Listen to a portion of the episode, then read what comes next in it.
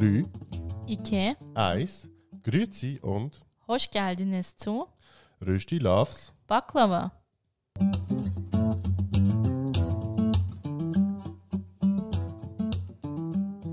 Wir sind Yoshi und Rana. In unserem Podcast Rösti Loves Baklava reden wir über interkulturelle Beziehungen, Alltagsthemen, Und den ganz normalen Wahnsinn.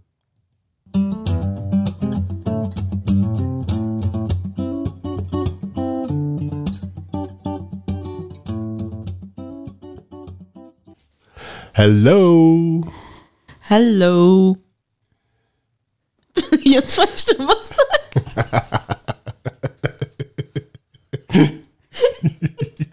Ich muss mir immer noch verkneifen, dass ich nicht wieder sage, ja, sind wir wieder. Ah, diese festgefahrenen Gewohnheiten. Gewohnheiten, immer das, immer das Gleiche. Ich bin gespannt, wie viele Folgen es noch dauert, bis du das wieder sagst. Ja, ich, ich muss mir wirklich mal etwas Neues überlegen. Also nachher irgendein neues Willkommen. Damit du das dann auch immer sagst. Ja, Und nach zehn Folgen überlegst du dir wieder etwas Neues. genau, das wäre es noch. Das wäre noch cool. Naja, wie auch immer. Also, Ja. Über was reden wir heute? ja, also zuerst mal, vielleicht, wir waren jetzt drei Wochen weg, also wollen wir vielleicht über- zuerst über das reden oder auch was so die letzten zwei Wochen passiert ist. Ja, nicht viel, außer viel Rotz. Also bitte. Ja gut, viel Rotz, das stimmt. Ja, also wenn man, wenn man hier noch an die ganzen Wahlen denkt, die stattgefunden haben, das war Rotz. Nee, ich habe eigentlich was anderes Ja, angedeutet. das auch, ja. Das auch, ja. Also eben, letzte Woche war ja, ähm, wie ihr sicher gelesen habt in Social Media, ähm, wir waren krank. Aber auch schon vorletzte Woche waren wir krank. Ja, ja. Ja, also wir waren diese Woche auch noch ein bisschen krank, von daher. Also eigentlich sind wir immer krank, aber das ist ein anderes Thema. Okay. Egal. nee, auf jeden Fall war es nicht toll, schwanger krank zu werden, weil man nichts einnehmen darf. Ja, das stimmt. Aber es war auch als Nicht-Schwangere nicht cool, krank zu sein, von daher. Hat es dir nicht Hoffnung gegeben, dass du Medikamente nehmen durftest? Nee. Nee, gebracht haben sie ja nichts. Also von daher, ich, ich habe mich genauso scheiße gefühlt. Eigentlich. Ja. Hm. Also mir hätte es ein bisschen Hoffnung gegeben, hätte ich irgendwelche Chemie nehmen dürfen. Nee, ich habe ja trotz Chemie, habe ich mich am Dienstag so scheiße gefühlt, dass ich am liebsten gestorben wäre. Also ihr hört, Rana kämpft immer noch ein bisschen. Ja, In ihr wird auch gekämpft. nee, eigentlich nicht. eigentlich nicht. Nicht? Nee, erstaunlich ruhig heute. Ist es heute ruhig? Also, Ausnahmsweise. also ruhig in dem Sinn. Es bewegt sich schon, aber hat jetzt nicht so Party wie, wie auch schon. Hm. Okay. Mhm. Dann haben wir Glück. Ja, was ist sonst noch so passiert? Scheiße im Iran. Ja. Also die schlechten Nachrichten auf der Welt, die, die gehen weiter. Ich habe irgendwie das Gefühl, ich denke mir jedes Mal so, ah, noch schlimmer kann es jetzt nicht kommen. Und dann kommt wieder irgendwas Neues. Also ich lache jetzt aus lauter Verzweiflung. Verzweiflung, nicht weil ich es lustig finde. Aber ja. Aber das noch coolere ist, die, die uns ja schon länger folgen, die wissen ja, wenn wir so Zeit haben, in der wir nichts zu tun haben, äh, Krank sind. zum Beispiel krank sind oder ja, meistens eigentlich weht es daher, dass irgendeiner von uns krank ist, ähm, entdecken wir gerne komische Dokumentarfilme oder Dokumentarfilmchen zu irgendwelchen Themen. Die wir dann mit euch durchexerzieren können. Und euch davon erzählen können. Ja, weil wenn wir es meiner Mama erzählen, läuft die dann zwei Wochen lang so gestört durch, die Weltgeschichte. Ja. Ja, das stimmt, ja. Also, okay. Ja, wollen wir, wir fangen aber mal smooth an, würde ich behaupten, oder? Also, Welches davon soll smooth sein? nee, smooth nicht, aber ich finde, einfach das Thema finde ich am wenigsten, ja, also es ist schon tragisch in dem Sinn, aber es geht um eine SRF-Doku. Ähm, Ach ja, nein, das war ja nicht so, so, so ein Brainfuck-Ding. Nicht, es geht um Selbstmord, also von daher, sorry. Ja, aber es war jetzt nicht so, dass wir das angeguckt haben und ich dich wieder vollgelabert habe mit 100 Fragen. Obwohl ich weiß, dass du es ja auch nicht weißt, aber trotzdem dich immer dazu dränge, dass du Antworten findest. Sondern Ja. es war ein Thema, das wir auch schon mal hier auf ähm, in der Folge hatten. Mhm. Ähm, war einfach halt eine reale Geschichte, dazu aus der Schweiz, die wir angeguckt haben. Mhm. Das fand ich total interessant. Auch, auch der ganze Verlauf, das war wirklich krass, so wie du es gesagt hast. Also von was reden wir jetzt genau? Wir reden von, äh, von einem Mädchen. Ah, okay. Das war doch auch eine, eine Schweizer Dokumentation, oder? Ja, ja, ich meinte jetzt, aber okay, dann kommen wir da, danach auf das, okay. also, es geht, Ja, ihr seht, krank im Bett, wir haben gesehen. sehr viel Sachen angeschaut. ja, ja. Ähm, ja, also in der Doku ging es halt äh, um Soraya. Und Soraya ist eigentlich als Junge auf die Welt gekommen und irgendwie SRF hat, die, hat sie äh, sechs Jahre lang begleitet, also von als sie 13 war bis sie 19 war. Ähm, ja, und einfach so die ganze Entwicklung halt eigentlich, also sie war schon mit 13, also sie wusste eigentlich immer, dass sie ein Mädchen ist. Ich glaube, ihre Familie wusste es nicht so wirklich. Äh, Also, ich mag mich jetzt auch nicht mehr an alle Details erinnern, aber das Erstaunliche war halt wirklich so die ganze Begleitung, dass das Filmteam sie wirklich sechs Jahre lang begleitet hat durch die verschiedenen Etappen Mhm. und Schwierigkeiten, die sie hatte, halt aus rechtlichen Gründen, Mhm. halt eben Namensänderung oder ähm, gewisse medizinische Eingriffe, die sie haben wollte.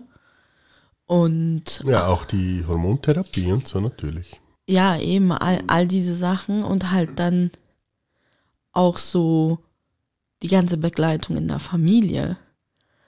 Und da fand, also da fand ich eigentlich krass, wie offen die Familie eigentlich im Fernsehen war. Ja, Also offen, offen. also nicht offen dem Thema gegenüber, sondern so offen ihre eigenen Gefühle dargestellt hat. Wo ich dann eben zum Teil auch zu dir gesagt habe, also wie kann man als Elternteil so etwas Krasses in, in so einer Dokumentation sagen? Mhm. Also da war wirklich null Schweizer Neutralität drin in gewissen Aussagen, wo ich dann einfach sagen musste, hey, okay, das war vielleicht Status vor sechs Jahren. Im Verlauf von der Doku haben sich die Meinungen von gewissen Personen aus der Familie auch geändert. Okay, Ja, Aber aber ich wobei es schwang schon immer noch so ein bisschen. Ja, Fand vielleicht, ich aber so. da, da hat man auch so die Veränderung von den Gefühlen und den Meinungen schon so gesehen durch sechs Jahre. Da, da ändert sich ja auch jeder Mensch, aber ich würde jetzt als Vater oder als Mutter, in dem Fall war es der Vater, ich hätte mir nie das Recht genommen, öffentlich so über mein Kind zu sprechen. Ja, das stimmt. Schon. Auch wenn ich es gefühlt hätte. Mhm. Ich weiß nicht, das, das hätte ich nicht gemacht.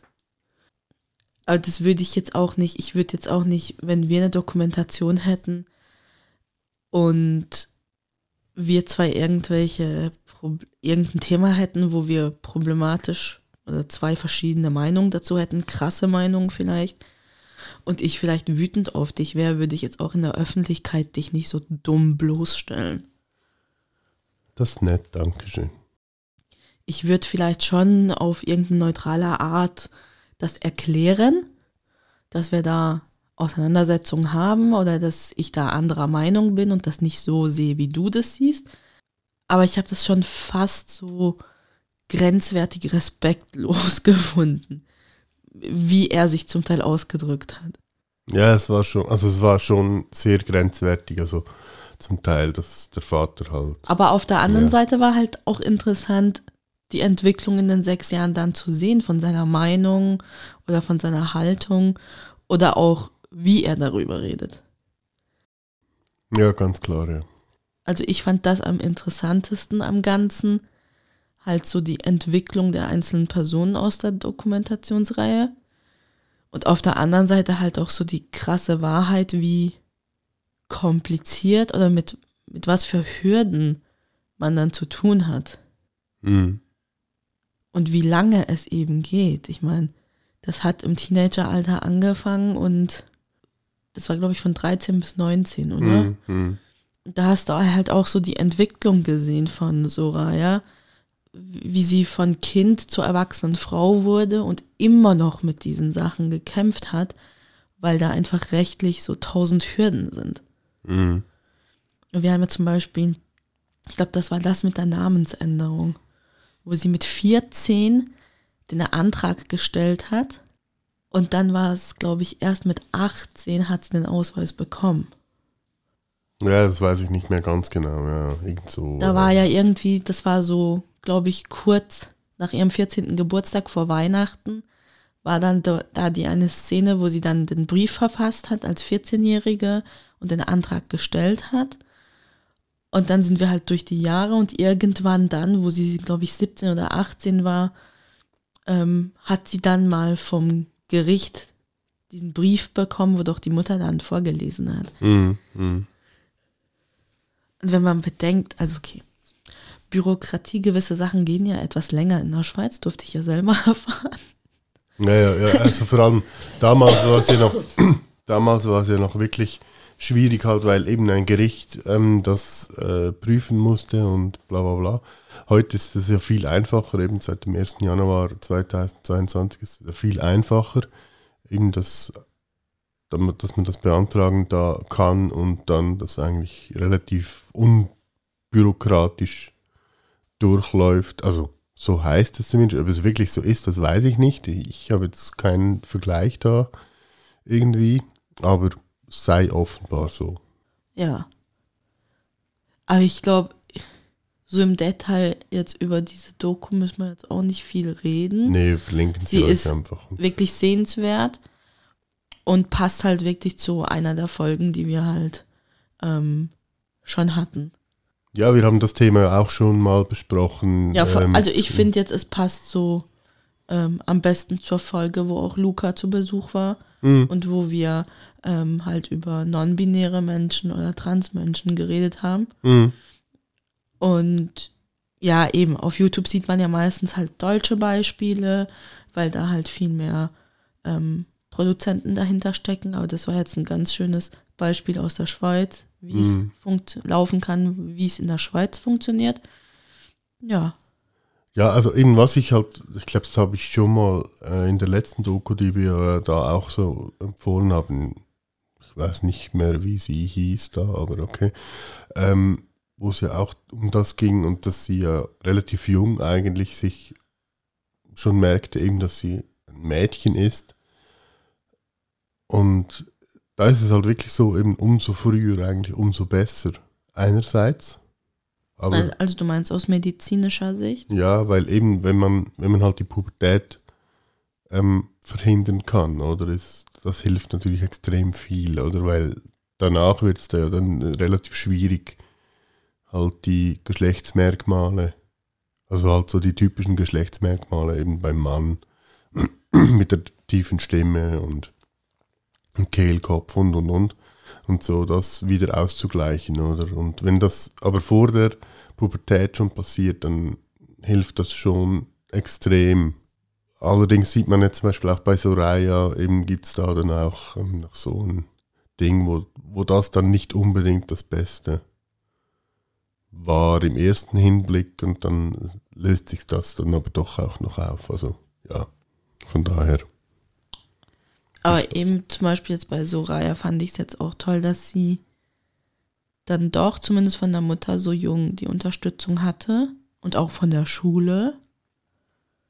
Also in den Schulen waren sie ja, also in den jeweiligen Schulen, wo sie dann war, waren ja ähm, die Lehrer oder so, waren ja auch immer von Anfang an schon involviert, Mhm. so dass man zumindest dort ähm, ja diese Anerkennung hatte, was aber nicht es einfacher gemacht hat mit anderen Schülern ähm, ähm, das Zusammenleben in der Schule zu gestalten. Aber sie hatte zumindest von plus minus von Anfang an eigentlich auch viele erwachsene Unterstützer. Mhm. Auch wenn jetzt nicht die ganze Familie mitgezogen hat, aber die Mama war immer da und die Mama hat sie auch immer unterstützt bei ähm, eben, dass sie auch jemanden hatte, einen Außenstehenden zum, zum Besprechen, also eine Psychologin, mit der sie halt die Sachen wirklich neutral anschauen konnte, ohne dass sie mit Mama oder mit Papa oder mit einer Schwester oder so das anschauen musste. Ähm, das fand ich aber auch total stark von Soraya. Ich meine, als 13-Jährige dann auch sich trauen, mit einer Psychologin oder einem Psychologen zu sprechen, was ja vielen erwachsenen Menschen schon schwierig fällt. Mhm. Und als Teenager bist du ja eh eher so ein bisschen befangen von, von Vorurteilen und so Sachen. Ähm, ja, Ja, schon so. auf jeden Fall. Guckt es euch mal an Jawohl. und hört euch sonst noch die Folge mit Luca dazu an. Dann wisst ihr, was wir noch dazu meinen. Genau. Ja, dann, was war noch? Ah, eben, dann haben wir noch eine Doku gesehen, auch vom SRF. Äh, da ging es um Tierärzte und eben, dass die eigentlich unter einem extremen Druck stehen und dass die Selbstmordrate eben bei Tierärzten, ich glaube, dreimal höher ist als bei anderen Leuten. Also als bei Anderen- anderen medizinischen Berufen Ja, irgendwie so, genau. Ja, war das so. ja. Und, und da, bei, ab dieser Doku hat es dann angefangen, dass die Sachen strange wurden, die wir uns angeguckt haben.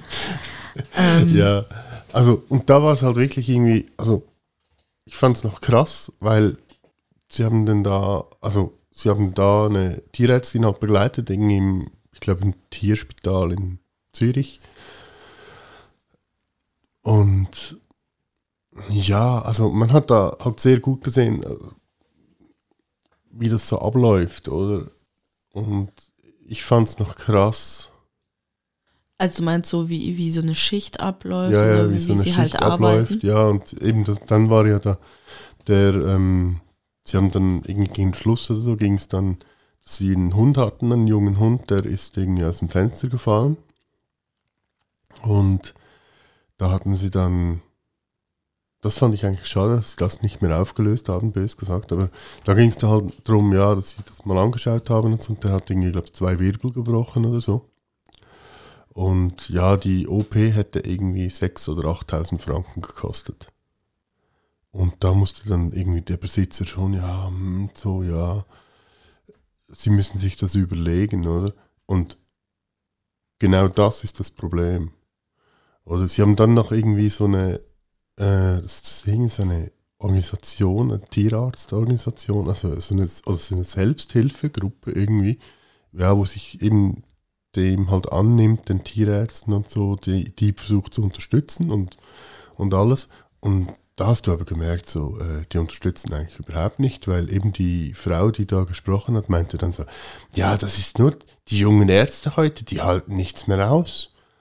Die, die müssen ein bisschen härter werden und so, das ist halt so in Die, unserem die müssen Beruf. sich zusammenreißen. ja, die müssen sich Also da war quasi null Verständnis. Aber ich fand es ja schon krasser eigentlich, schon bevor äh, in dieser Schicht die, dieser Fall von diesem Hund aufgetaucht ist. Die Reporterin hat ja die Tierärztin eine ganze Schicht lang begleitet. Mhm. Und dann war halt Schichtbeginn und die haben, dann hat sie ein Tier behandelt und gleich das zweite Tier war, wenn ich mich nicht Ach, falsch erinnere, so. war es ein Vogel, Ja. den sie einschläfern musste. Mhm. Und dann hat sie halt diesen Vogel eingeschläfert und hatte keine fünf Minuten Pause danach. und musste dann schon zum nächsten Patienten, Mhm. wo ich dann schon dachte, so, wenn du als Arzt, der Menschen behandelt,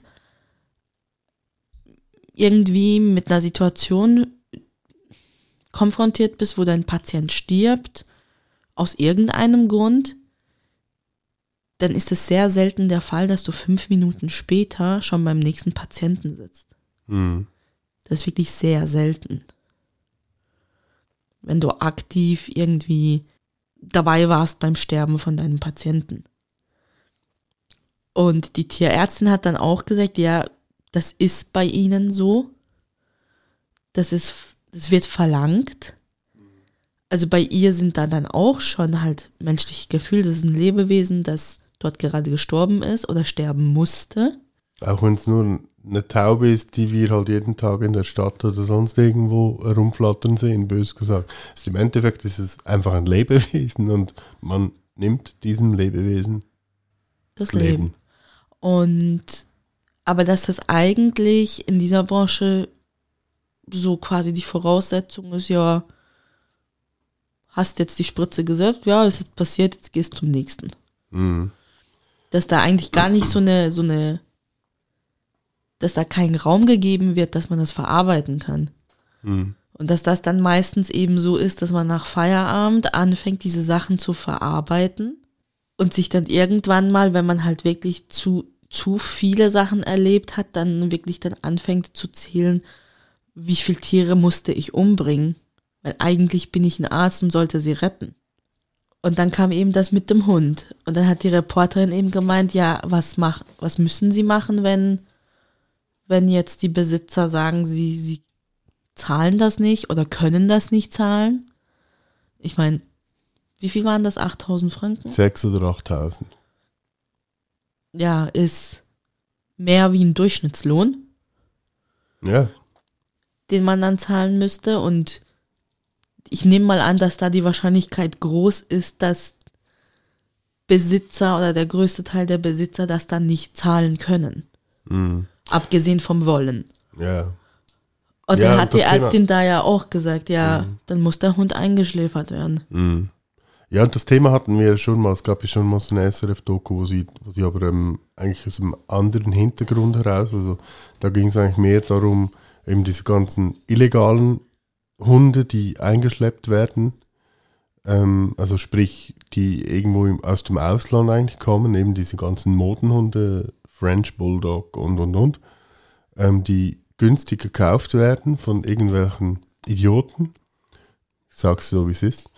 Und die haben dann meistens, die sind ja meistens eben, das sind Qualzuchten, äh, die haben dann meistens irgendwelche Probleme, die sind schon krank, wenn sie ankommen. Die kommen dann eben auch zum Beispiel ins Uni oder ins Tierspital nach Zürich und eben dann wollen die Idioten halt die Behandlung nicht zahlen. Weil eben sie haben den Hund irgendwie für 500 Franken gekauft und die Behandlung kostet 2.000, 3.000 Franken. Da sind sie dann nicht bereit, das zu zahlen und diese Hunde werden dann einfach eingeschläfert. Obwohl sie eigentlich nichts dafür können. Und das ist genau eben das Thema, oder? Weil, wo ich dann sagen muss, oder ich habe dann auch unter dem Beitrag kommentiert, so, ich sehe das Problem nicht bei den Ärzten, absolut nicht, sorry, tut mir leid, weil die haben einen scheiß Job. Oder? Also jeden Tag sich mit dem Thema auseinanderzusetzen, ist echt beschissen. Ähm, und auch nicht einfach. Im Endeffekt machen die eigentlich den genau gleichen Job wie irgendein anderer Arzt, der uns Menschen behandelt. Weil so ein großer Unterschied ist es nicht. Wir geben einfach dem nicht so viel Gewicht, weil es ist nur ein Tier. Also das, so das Gesellschaftliche, sag jetzt so. Und ich habe dann halt einfach darunter kommentiert, ja, eben, es ist nicht das Problem der Ärzte oder so, dass die zu weich sind oder sonst irgendwas, sondern es ist ein gesellschaftliches oder politisches Problem. Weil eben, genau das, diese Leute sind nicht bereit, das zu zahlen oder sie können es nicht zahlen, dann muss man einen Hund, der eben jetzt zum Beispiel zwei Wirbel gebrochen hat oder sonst irgendwas, muss man einschläfen, obwohl man ihn eigentlich retten könnte, weil bei einem Menschen würde man das auch nicht machen. Mensch, der zwei Wirbel bricht, dem schläft man nicht ein, sorry. Und da kostet die Behandlung um einiges mehr. Und ich sehe es als politische Pflicht grundsätzlich, dass man sagt, genau wie bei Menschen, wir müssen alle eine Grundversicherung haben. Dass jeder Tierbesitzer für sein Tier eine Versicherung abschließen muss. Und diese Versicherung deckt 90% der Behandlungskosten ab. Das wäre der einzige richtige Weg, um diesen Druck zu, auf die Ärzte auch ein bisschen wegzunehmen. So sehe ich das zumindest. Eben, und so wie du sagst, es ist halt auch so ein bisschen Mindset-Frage. Ich meine, für dich und für mich ist ein Haustier, ein Familienmitglied, ist praktisch für mich gleichgestellt wie, wie unser Kind, das auf die Welt kommt. Mhm. Wir haben die Verantwortung, wir haben sie aufgenommen, wir müssen auf sie gucken. Ja, Ja, und ich sehe, ich sehe natürlich auch, oder weil, wenn die Leute verpflichtet werden, die Tiere zu versichern, dann würde das auch ein bisschen abnehmen, dass sich Leute irgendein Tier einfach anschaffen und dann vielleicht irgendwann einfach merken, so, "Mm, nein, mm, eigentlich doch nicht. Und, äh, äh." Weil dann müssen sie sich wirklich damit auseinandersetzen. Wird registriert, dass sie das Tier haben und alles drum und dran. Ich denke, der illegale Handel würde auch extrem zurückgehen. Was auch ein Gewinn für die Tiere wäre am Schluss. ja. Ja. Ich weiß gerade nicht, was ich noch dazu sagen soll. Ja, nee, das ist eigentlich einfach das, ja, grundsätzlich. Also, ja. Aber Eben die Doku Fall- ver verlinken wir doch auch. Also ich fand es erschreckend, dass da diese Dame dann so aufgetaucht ist, so, ja, wir sind die Hilfegruppe und ähm, ja, wir, wir helfen den Tierärzten. Und dann war eigentlich das Erste, was sie gesagt hat, aber auch dann am Schluss nochmal das Letzte, was sie gesagt hat, war so, ja, die Tierärzte sind selber schuld, das sind einfach Weicheier, die sollen sich zusammenreißen. Ja, das, ja, das war auf jeden Fall so. Also, Wo ich dann so auch nicht. dachte, okay. Und wo genau ist jetzt eure Hilfestellung? Also Ja. ich als Tierarzt würde mich da nicht melden, wenn ich sowas sehe von der. Ja, ja, klar, ja. Oder spätestens, wenn ich mich dort melde und sage, hey, ich komme nicht- nicht damit klar, dass ich das machen muss und äh, ich brauche, keine Ahnung, Unterstützung, Coaching, pff, Therapie spezifisch jetzt halt, um mich damit auseinanderzusetzen, um das zu verarbeiten. Und dann hockt die da und sagt, reiß dich mal zusammen, Mädel. Hm. Also spätestens da würde ich sagen, okay, gut. Und wird dann wahrscheinlich wieder anfangen zu grübeln, was ist falsch mit mir, wieso kann ich das nicht? Und also das, das war gar nicht hilfreich, was die Frau dort erzählt hat. Hm. Ja, eben Und, das schon. und, so. und das empfinden wir zwei als Nicht-Betroffene. Also das hat mich als Nicht-Betroffene schon entmutigt, überhaupt mich über diese Hilfsorganisation da zu informieren, weil ich einfach nur das Signal bekommen habe, okay, jeder, der dort Hilfe sucht, wird einfach mal abgestempelt als Weichei. Und dem wird einfach gesagt, reiß dich zusammen. Also, Hm. Ja. ja, so ist das. Und sonst so? Und sonst so? Wir haben natürlich noch, neben Dokus haben wir natürlich auch noch Serien angeschaut. Ja, dann sind wir kurz mal noch in die, wie nennt man das? Ja, also die Leute wissen wahrscheinlich, von welcher Serie wir sprechen, von daher. Ja, war Ja, ja, jetzt die letzten zwei, drei Wochen in, in den Medien überall und in aller Munde. Ich überlege sozusagen. gerade, wie wir es ankündigen sollen. Ja, also wir haben Netflix geschaut. Ja, also, wie könnte ich das umschreiben? Es ging um einen Psycho-Serienmörder, der ein Fass Säure im Schlafzimmer stehen hatte und Ja. ja, eine stinkende Wohnung hat. Und die Polizei, keine Ahnung wie viele Jahre lang, einfach mal so ignoriert hat, obwohl sie immer wieder in Kontakt waren mit ihm. Hm. Also, es geht um Jeffrey Dahmer.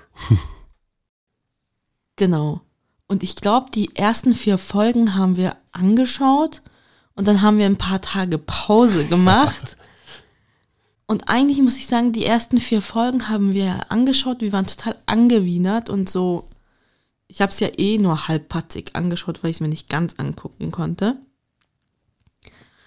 Und nach der Pause, als wir wieder angefangen haben, habe ich mich ganz komisch gefühlt. Weil jedes Mal, wenn dieser Mann oder dieser Schauspieler das Maul aufgerissen hat und irgendwas gemacht hat, hat mich sein Verhalten so getriggert und so genervt, dass ich krank auf dem Sofa saß und dachte, nicht sein Ernst, oder? Nicht sein Ernst. Ich würde den jetzt verkloppen, echt. Nee. Das lässt man sich doch nicht gefallen. Und gleichzeitig wollte ich trotzdem weiter gucken, um zu schauen, wie, wie dreist er ist, weiterzumachen oder noch extremere Sachen zu machen und wie dumm die Polizisten sind oder wie gleichgültig das denen ist, dass die das so ignorieren. Diese arme Nachbarin, die hat mir so leid getan. Ja, also gesamthaft war es natürlich nicht unbedingt der beste Move. Also, es war von ihm her natürlich ein super Move, in einer Gegend zu sein, in der Afroamerikaner lebten. Äh, das ganze Viertel ein bisschen so halt Ghetto-Style hat, wo halt einfach klar war, ja, gut, die Polizei kommt wahrscheinlich am Abend praktisch gar nicht mehr vorbei. War natürlich ein super Move, oder? Bös gesagt. Und eben. Äh, da habe ich noch nicht durchgeblickt, ob das wirklich wohlwollend so war oder weil er einfach auch Wahrscheinlich halt konnte er sich auch nichts auch anderes nichts leisten, anderes ja, leisten ja. weil er ja nicht wirklich gearbeitet hat und da seine Alkoholprobleme hatte, dass er dann halt auch in Gegenden leben musste, wo, wo man vielleicht weniger bezahlt hat und anonymer unterwegs. Naja, so anonym war er nicht. Das ganze Quartier wusste er, dass da dem seine Wohnung stinkt und dass da immer Leute kommen, aber nie gehen. ja, sozusagen, ja. Ja, eben, also, ja, wer den Fall nicht kennt, eben, also Jeffrey Dahmer war halt einfach ein ziemlich übler Serienkiller. Ja, und die schlimmste Szene fand ich wirklich das mit dem Sandwich, wo er bei der Nachbarin war. wo ich dann nur so innerlich dachte, wetten, der ist so psycho, dass er jetzt noch drauf besteht, dass sie doch jetzt abbeißen soll. Und dann sagt der Typ knallhart, ich hab's extra für sie gemacht, beißen sie jetzt endlich ab. Und ich dachte nur so, ich würde das Ding ins Gesicht klatschen und dich rausboxen aus meiner Wohnung. Was? Ich hab's extra für sie gemacht. Beißen sie jetzt ab. Beiß doch selber ab. Hatte ja. Was für ein Idiot bist du? Also, da, dass er dann noch so dreist war und das so offensichtlich dann so.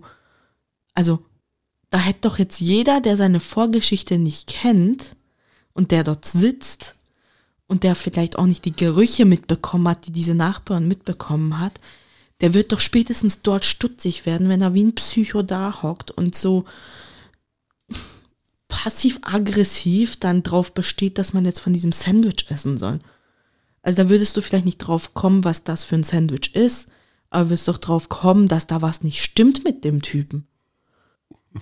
Ja, also ich muss, was ich nicht ganz klar sagen muss, für mich was mir ein bisschen Mühe gemacht hat, war einfach, dass die Serie sehr langsam ist. Weil er halt auch nicht unbedingt so.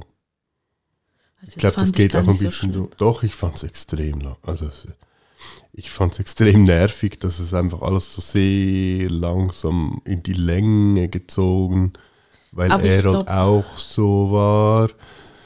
Ich glaube, das war aber auch speziell so gemacht, damit ja, ja. man dann eben auch so wie ich genervt auf dem Sofa hockt und so denkt, ich, ich kletter jetzt die Wände hoch. Der mhm. macht mich wahnsinnig.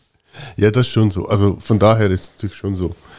Aber eben, ich, ich war jetzt so, ich habe dir ja auch mal, glaube ich, so vor, vor anderthalb oder zwei Jahren mal gesagt, so die Psychologie von, von so einem Täter würde mich ja schon zum Teil interessieren, je nach Fall, wo man, wo ich dann wirklich so, wirklich so abtauchen und diesen, diese Gedankengänge verstehen möchte aus dieser Perspektive. Mhm. irgendeine Logik haben sie ja. Ähm, wo du dann aber gesagt hast, äh, vor ein paar Jahren hast du mir noch gesagt, bist du wahnsinnig. Aber jetzt zum Beispiel bei, bei diesem, bei, boah, bei diesem Typen, das ist jetzt wieder so ein Fall, nee, ich will gar nicht wissen, was, was in dem seinem Kopf abgegangen ist. Der, der nervt mich schon allein mit, mit seiner Anwesenheit. Ja, so, also, so, was ich. äh, sein Dasein, nee.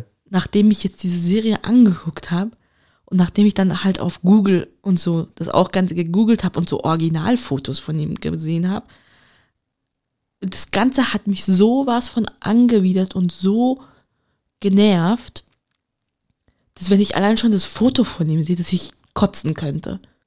Ja, also was ich hier natürlich extrem krass fand, war ja eben, dass sie immer alle so, eben sein Verteidiger oder auch sein Vater und so meinten, na ja, eben, dass sie irgendwie auf Unzurechnungsfähigkeit äh, gehen sollen und so, eben, dass er sich untersuchen lassen soll oder sonst irgendwas und so, wo er immer fand so, nein, ich bin nicht verrückt.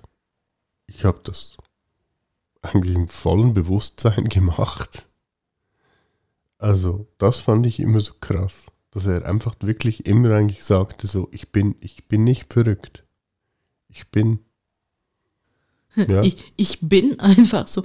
ja, Nee, aber das hat er dann auch so, so gegen Schluss von der Serie, ähm, wo er sich doch auch zum Beispiel über diese Zeitungsartikel und so gefreut hat, hat ja eigentlich gezeigt, er wollte ja auch diese Aufmerksamkeit. ja, ja, am Schluss war es dann wirklich so, dass er natürlich extrem auf diese, eben, dass er festgestellt hat, dass, dass, ähm, dass er extrem viele Fans hat mit dem, was passiert ist. Also er hat ja eben Und da, Liebesbrief und da, das dass er kein Außenseiter mehr ist, sondern Mhm. dass er wirklich Aufmerksamkeit von Menschen bekommt, die er ja jahrelang seit seiner Kindheit eigentlich nie bekommen hat.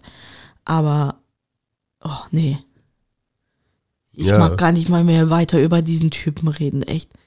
Diese Szene mit dem Sandwich geht mir nicht aus dem Kopf. Ey, also, Ja. nachdem man diese Szene sieht, ist man sicher jahrelang kein Club-Sandwich mehr.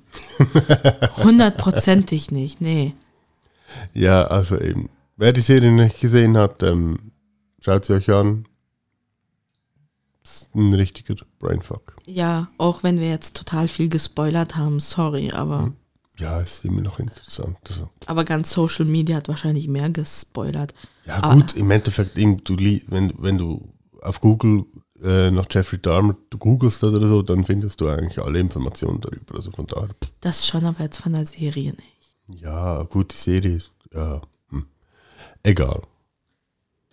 Aber jetzt sind wir so richtig schön im Brainfuck, also können wir gleich zum nächsten Thema gehen. Ja. Ich habe wieder ein Thema entdeckt auf YouTube, das sehr viel Fragezeichen in meinem Kopf ausgelöst hat. Die wir unbedingt nicht lösen wollen. Da bin ich mir noch nicht sicher. Nein, nein, nein, sorry. Da bin ich mir Also, noch nicht sicher. Sie, hat Nee, mir, nee, nee. sie, hat mir, sie hat mir diese Doku gezeigt und ich muss ganz ehrlich sagen, das ist ein Thema, da will ich einfach nicht mehr darüber wissen. Tut mir leid, aber das ist jetzt so ein Brainfuck. Nee, danke. Ich bin Tut da noch leid. zwiegespalten. Ich bin da noch zwiegespalten. Außerdem, ich habe sie dir nicht gezeigt, wir haben sie gemeinsam angeschaut. Ich Du habe den. hast es doch ich- schon geschaut, nicht? Nein, Ah, ich okay. habe nur den Titel gelesen Ah, und dachte okay. nur so, wow, wieder ein Thema. Aber ja, ähm, damit es jeder weiß, es geht wieder, also lustig. Ich weiß gar nicht, ob, nee, Polyamorie hatten wir nicht von Leroy. Nee. Das war auch, aber das war auch ein YouTube-Video, wie ich auf Polyamorie gekommen bin. Ähm, das wir dann eben mit Sarah und Nick in, in einer Podcast-Folge von uns so ein bisschen aufgeklärt haben mit meinen tausend Fragen. Ähm, jetzt haben wir eine YouTube, ein YouTube-Video von Leroy Wills Wissen heißt, glaube ich, Ja, die, die, ähm, die Seite. Und Leroy äh, macht eigentlich das, was ich gerne machen würde mit diesem Podcast. Tausend Fragezeichen beantworten, nur macht das halt im YouTube-Video und kommt schneller an seine Gäste wie wir. ähm, und da ging es um das Thema, Little sein, oder? ja, also klein sein, Lidl sein. Und äh, Also so Lidl, ganz, Little, nicht Lidl. Nee, nicht Supermarktkette Lidl. Was auch geil wäre. Obwohl bei den automatischen ähm, Untertitel vom Video steht einmal Lidl für Little. das steht wirklich mal so. Aber jetzt zurück zum Thema. Ähm, eben Vielleicht auf Deutsch, zuerst erklären, was Lidl ist. eben auf Deutsch ist es klein sein und bitte entschuldigt, aber das ist jetzt einfach so eine laienhafte Erklärung von mir. Und zwar geht es um erwachsene Personen, die sich wie ein Kleinkind oder Kind verhalten. Von außen gesehen sieht es aus wie so, wie so ein Rollenspiel. Aber wir wurden in dem Video aufgeklärt, dass es kein Rollenspiel ist, sondern dass es ein, wie nannte sie es, dass es ein Spektrum ist, in das sie hineinfällt. Ähm, da gibt es auch gewisse Trigger im Alltag und ja. Und dann verfällt diese Person in, in ihre Little-Version, sozusagen. Und im Video von Leroy geht's halt um, um eine Dame, die, die ist, also Realität 28, glaube ich, 26. oder 26. Ähm, und das, das habe ich nicht so ganz durchgeblickt, ähm, ob sie Das jetzt war das zusammen wohnen oder nicht. Das, nein, nein, nein. Und dann also gibt's so- noch einen Mann in dieser Konstellation. ähm, der war um die 50. ja, ja. Und das ist der Daddy von der, Pap- Lidl. Der Papi. ja, auf Deutsch war- der Papi. Das war die Hälfte. Und Also sie wohnen nicht zusammen. Das haben je, beide haben ihre eigene Wohnung. Ich bin jetzt einfach nicht ganz sicher, ob das bei ihm in der Wohnung, ich glaube schon, weil ich glaube, er verdient relativ gut. Ähm, aber es war einfach, es war echt der ja, was hat das jetzt mit seinem Verdienst zu tun? Ja, also, weil irgendwie, ich glaube, er, er, er ist schon ein bisschen okay, gestellt. er, er ist auch über 50, also Ja. hat wahrscheinlich auch eine gewisse Karriere gemacht. Aber zurück zum Thema. Ähm, sie stehen in einer Beziehung, aber wir reden hier nicht von einer Liebesbeziehung, wie man das so im Mainstream kennt. Also von keiner Liebesbeziehung oder sexuellen Beziehung. Sie haben Genau, keine körperlich. sexuellen Avancen. Avancen, das. ey, Du klingst wie so ein alter Knacki, der jetzt gerade versucht, irgendwie etwas Sexuelles zu erklären. Okay, sie ficken nicht. Nee, das wollte ich jetzt auch nicht hören, aber. Nein. Also, sie haben keine sexuelle Beziehung. Also nichts sexuell körperliches, was sie da haben. aber sie haben intimen Kontakt. Dazu kommen wir jetzt. Also, kurz erklärt, ich weiß gar nicht mehr, wie die heißen. Ich habe den Namen voll vergessen, Keine weil Ahnung, ich so ich geflasht nicht. ich war. weiß nur, dass sie die ganze Zeit dieser- ja, Papi, Papi, Eben. Papi. der Daddy ähm, kümmert sich wirklich wie ein Vater um dieses Little-Mädchen. Und dieses Little-Mädchen, die zieht sich auch kindlich an, wenn sie in diesem Spektrum ist, redet auch so, wenn sie in dem Spektrum ist ähm, und verhält sich halt auch so. Sprich, äh, sie sitzt da in ihren Stramplern. Ah, stimmt, da war noch die Szene mit dem Strampler. Hat einen Strampler an. Ähm, und wenn sie Durst hat, dann, dann nimmt sie da ihr, ihren Schnuller raus und sagt, ich Durst. Und der Daddy, der geht dann die Schoppenflasche holen und bringt ihr Wasser und so. Und ja, ja, dann haben sie halt diese Situation im Alltag. Aber man darf nicht vergessen, sie hat auch einen normalen Alltag. Sie geht tagsüber zum Beispiel arbeiten. Wenn sie nach Hause kommt und sie sich treffen, dann passiert irgendwas. Das habe ich eben noch nicht ganz verstanden. Da, Ja, so da, da gibt es einen Triggerpunkt Ja, ja. im Alltag, dass sie dann in dieses Spektrum hineinfällt oder dann sagt, okay, ich bin jetzt ein Lidl und nicht mehr die erwachsene Frau und du bist jetzt mein Daddy und nicht einfach mein Kumpel. Ähm, und dann ist sie in dieser, also ich nenne es mal Rolle, auch wenn es keine Rolle ist, weil sie sagt ja, das ist sie. Ähm, und dann ist es aber auch so, dass sie sich von ihm wickeln lässt. Da hat dann Leroy auch ganz komisch geguckt und gefragt, ja, großes Geschäft, kleines Geschäft? Nein, nur kleines Geschäft.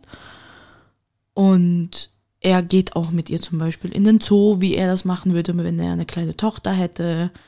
Oder geht mit ihr auch Eis essen. Und sie ist dann auch als Little unterwegs. Und pipapo, so läuft es durch. Also im Prinzip kann man sich vorstellen, das ist einfach so wie Papa und Kind. Die haben da ihre Stunden am Tag oder Tage in der Woche, wo sie halt so Papi-Kind-Tage haben. Und sonst sind sie befreundet. Sie nennen es auch Beziehung, aber eben halt nicht keine Liebesbeziehung. Ja. Ja. Ein Thema, mit dem wir nicht konfrontiert waren bis heute. Mit dem ich auch nie wieder konfrontiert sein möchte. Ich bin noch zwiegespalten. Ich habe noch tausend Fragen, wie das funktioniert. Ob die jetzt angegafft werden, wenn die in den Zoo so gehen.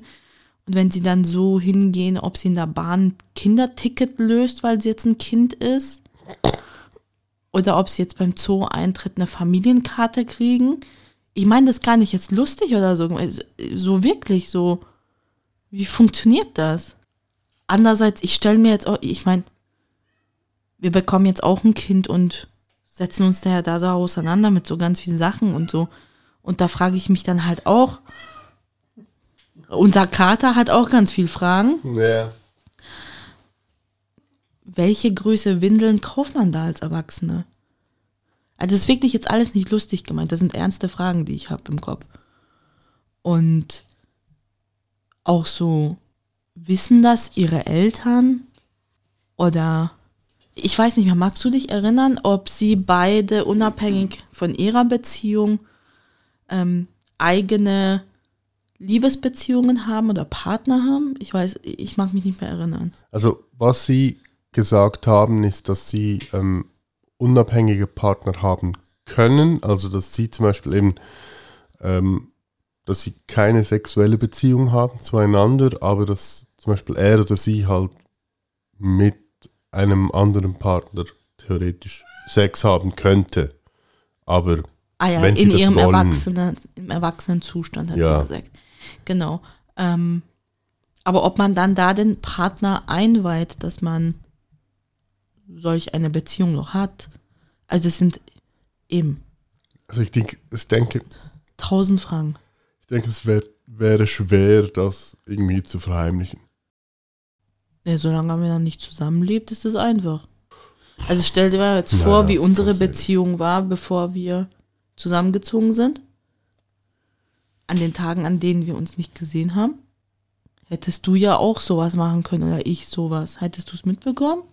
Das sind genau die Themen, über die ich mich eigentlich nicht unterhalten will. Weil ich genau. Nein, nein, nein, nein, nein. Weil was? Nein, eben einfach, also dieses ganze Thema, das ist so weird. Nein, nein, aber jetzt ni- nicht das. Aber jetzt stell dir vor, wir leben nicht zusammen und ich habe ein ganz komisches Hobby. Und an den Tagen, wo wir uns nicht sehen, keine Ahnung, äh, ich mag's, violette Kontaktlinsen zu tragen, die so wie Schlangenaugen aussehen. So mit einem Schlitz statt mit, einem, mit einer runden Pupille. Das vergleichst du jetzt mit. ja, ja, es ist etwas Außergewöhnliches, das man von außen sieht. Und solange wir nicht zusammenleben Das ist aber kein Vergleich. So. und ich dieses Sichtbare von außen dann halt nicht nutze, während wir uns sehen, aber dafür nutze, während wir uns nicht sehen, würde dir ja auch nicht auffallen. Das ist jetzt ganz banal erklärt. Beispiel. Wieso lachst?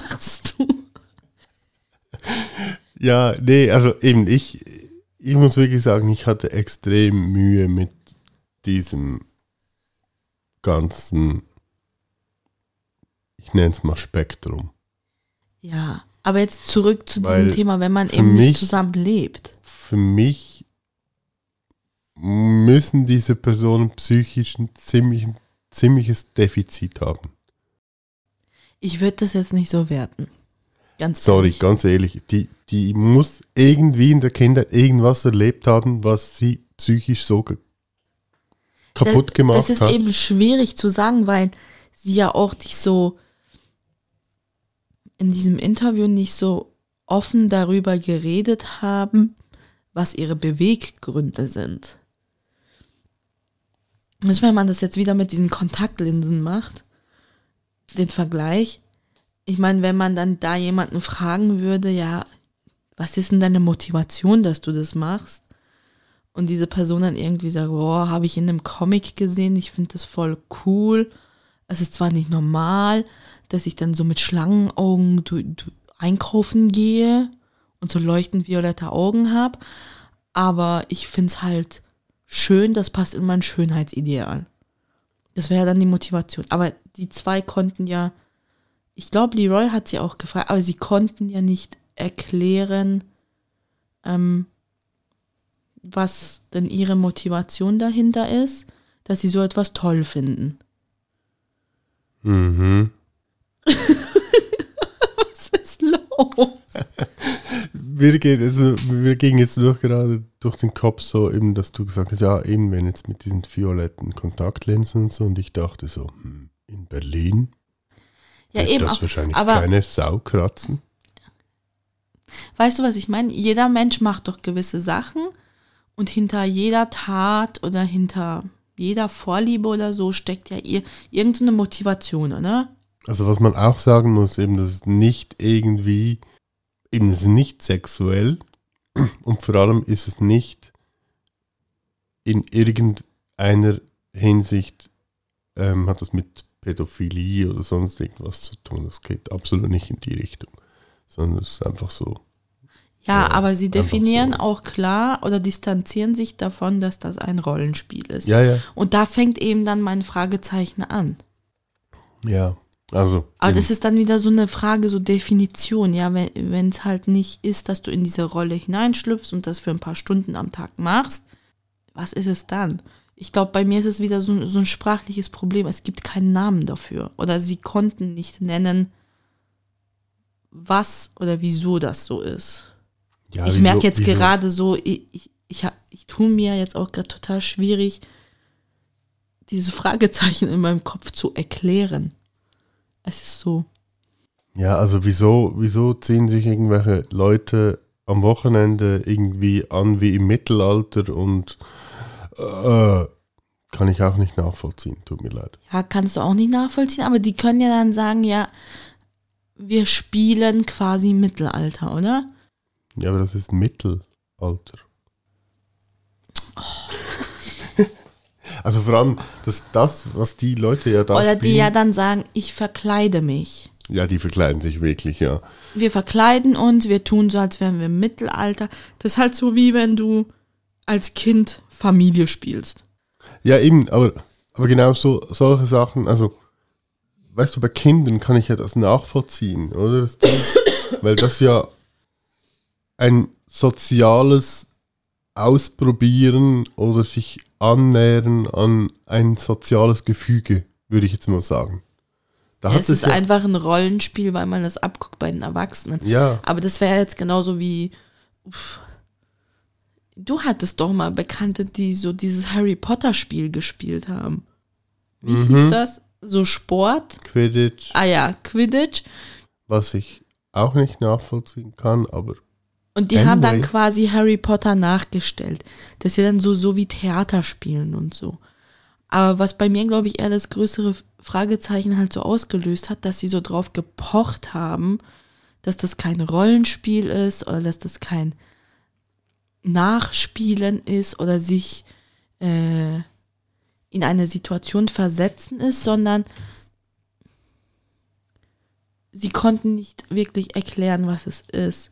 Vielleicht müssen sie es ja auch nicht können, kann ja auch sein. Vielleicht suche ich jetzt einfach wieder irgendwie nach irgendwelchen Kategorien oder Erklärungen, um es mir irgendwie logisch zu empfinden.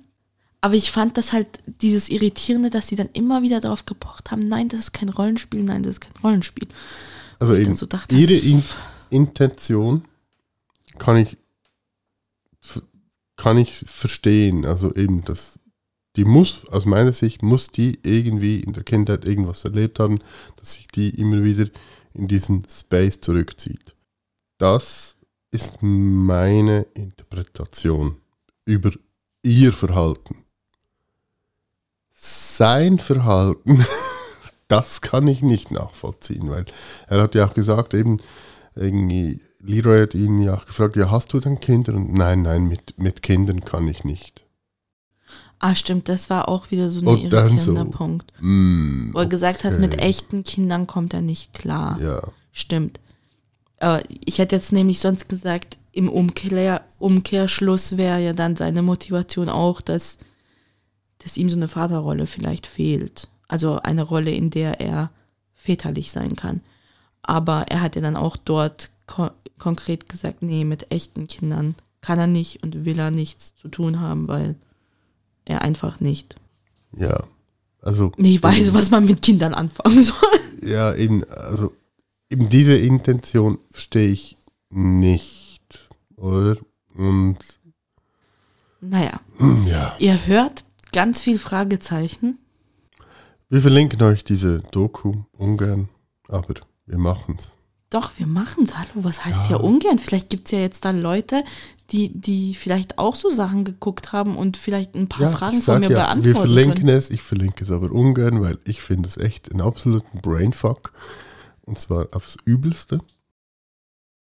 Ja, und falls ihr euch auch mal so eine Doku angeguckt habt und dieses Thema kennt, schreibt doch auf Instagram. Ich kann die Nachrichten dann lesen, ohne dass das Yoshi schon sieht, damit er nicht noch mehr verstört ist.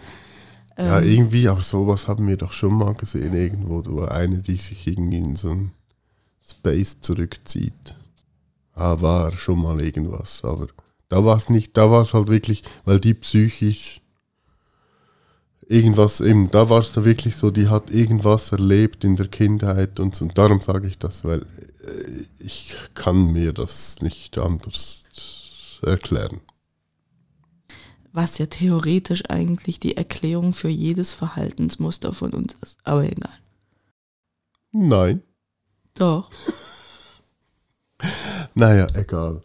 Also eben, das war so die letzten drei Wochen, wie wir es so erlebt haben.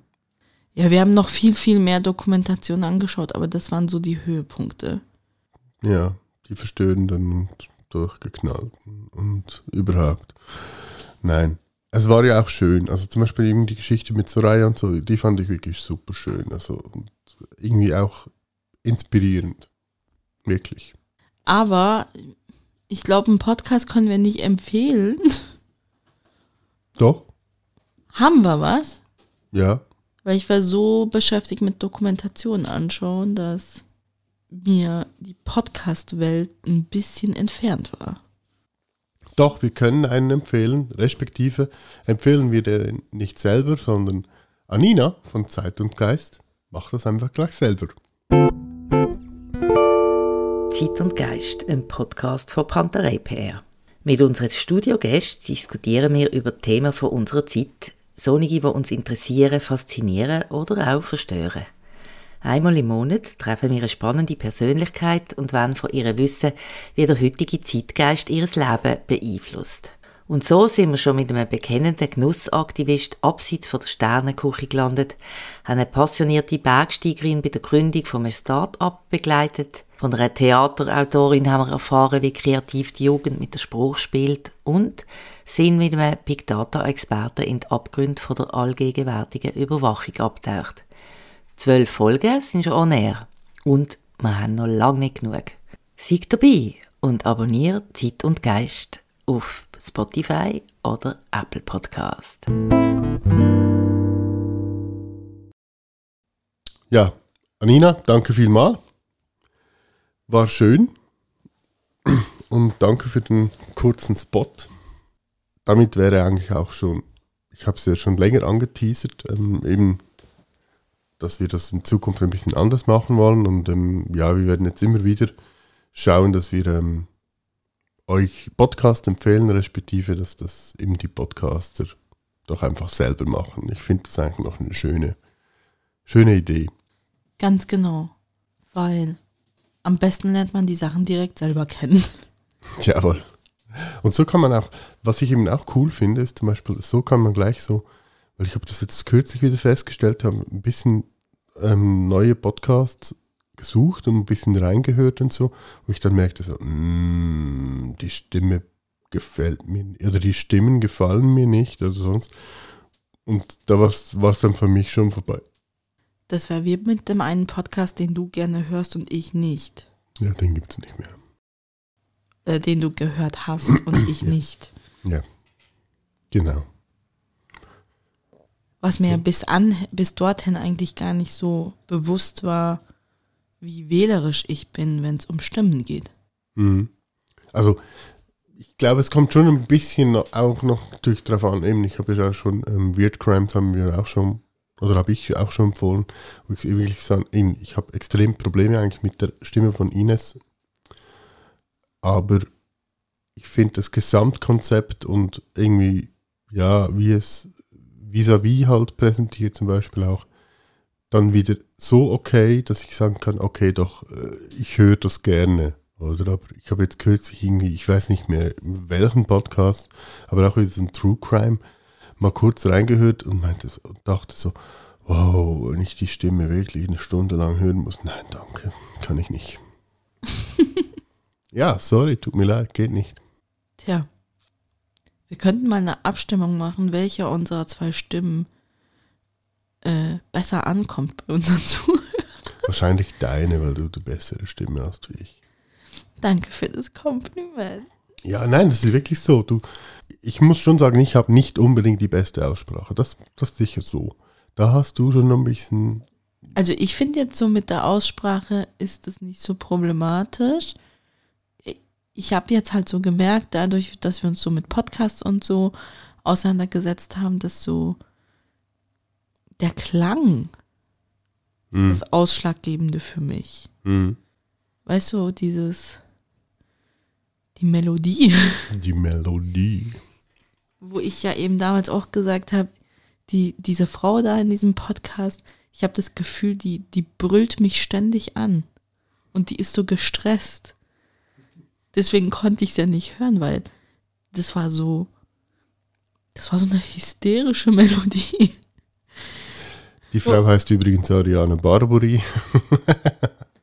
Wo ich da so, da, das stresst mich total. Ja. Ja, eben, also ich glaube, Wo ich eben auf der anderen Seite dann eben auch, ich meine, Thorsten Sträter einfach stundenlang anhören könnte. ja, das stimmt. Der hat so eine angenehme Stimme. Also die Melo also die Aussprache und überhaupt, wie er mit der deutschen Sprache umgeht, ist ja schon zu vergöttern. Hm. Das muss man ja fast anbeten. Aber so seine, der Klang und so die Melodie von seiner Sprache, könnte ich den ganzen Tag zuhören. Der wird mich nicht stressen. Ja, das stimmt schon, ja. Der wird mich auch nicht nerven. Gut, glaube, wir sind durch. in diesem Sinne, Ja, ich noch eine einzige Sache will ich noch, noch ansprechen. so, so. Was Ja. dann? Oder ich, respektive will ich noch jemanden grüßen, weil ich weiß, sie hört uns zu. So, so, wer? Ja, liebe Jade, wir wünschen dir alles Gute und gute Genesung. Ganz genau. Und ganz, ganz liebe Grüße. Jawohl. Also, dann würde ich sagen, wir sind für heute durch. Mit dem Podcast und mit dem Hirn auch. ja, das auch, ja, genau.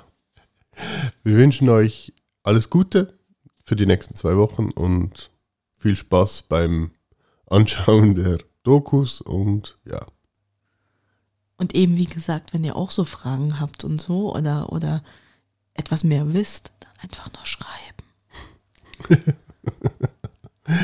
macht's gut und bis bald. Euch Tschüss. Tschüss.